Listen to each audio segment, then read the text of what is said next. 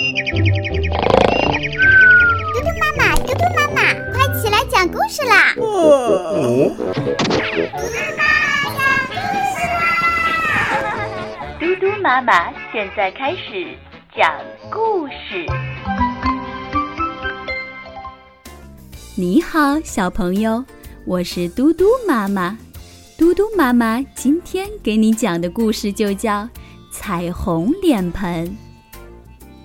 有一个脸盆，它有着彩虹一样的颜色，非常漂亮。不幸的是，有一天它底破了一个洞，被丢弃在肮脏的垃圾场里。一天，鼹鼠太太在散步的时候发现了它。哦，多漂亮的彩虹脸盆！也许我可以拿它当孩子们的摇篮。嘿哧嘿哧嘿哧！鼹鼠太太把脸盆拖回了家，小鼹鼠们在新的摇篮里甜甜地做着彩虹一样美的梦。可是它们长得太快了，小小的脸盆再也挤不下。啪！终于有一天，脸盆的底不幸。破了一个大洞，鼹鼠太太只能再次把破了大洞的彩虹脸盆拖回了垃圾场。还真可惜，这原本是个多漂亮的摇篮。鼹鼠太太摇了摇头，走了，心里盘算着能到哪儿再去为宝贝们找一个这么漂亮的摇篮。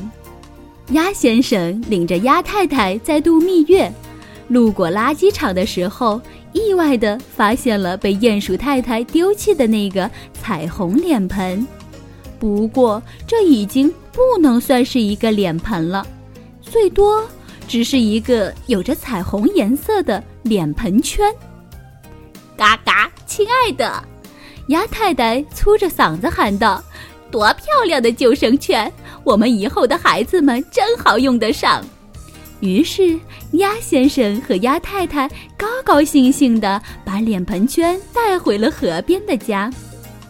鸭太太懒洋洋地躺在草地上，看着套着救生圈的小鸭们笨拙地在河里游来游去，自豪地想：“多棒的救生圈！”可是，小鸭子们长得太快了，小小的脸盆圈再也挤不下去。啪！终于有一天，脸盆圈断成了两半儿，鸭先生和鸭太太只能再一次把断成两半的脸盆圈送回了垃圾场。唉，真可惜，这原本是个多漂亮的救生圈。鸭先生和鸭太太叹了口气，走了。爱漂亮的猫小姐正在为明天舞会的头饰而发愁。当他穿过垃圾场的时候，意外地发现了被鸭先生和鸭太太丢弃的断成两半的脸盆圈。啊，多漂亮的发箍！猫小姐赶紧捡起来套在了头上。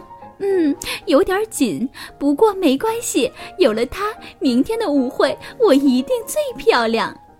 猫小姐激动地把脸盆圈带回了家。第二天舞会上，所有爱漂亮的太太、小姐们都围过来向猫小姐打听，在哪儿能买到这么漂亮的头箍。猫小姐得意极了。可是猫小姐的头太大了，小小的脸盆圈再也挤不了了。啪！终于，半个脸盆圈碎成了许多的碎片，撒了一地。在阳光下闪着彩虹的颜色，猫小姐难过极了。嘎嘎，多漂亮的胸针呐！鸭太太捡起一片碎片，别在了她黑丝绒的晚礼服上。大伙儿啧啧称赞：“哇，真漂亮！”于是那天舞会上，所有的太太、小姐哦，还有先生，都拥有了一个有着彩虹颜色的胸针。大伙儿你看看我，我看看你，开心的笑了。小朋友，今天的故事就讲到这里了，明天嘟嘟妈妈再给你讲故事。晚安。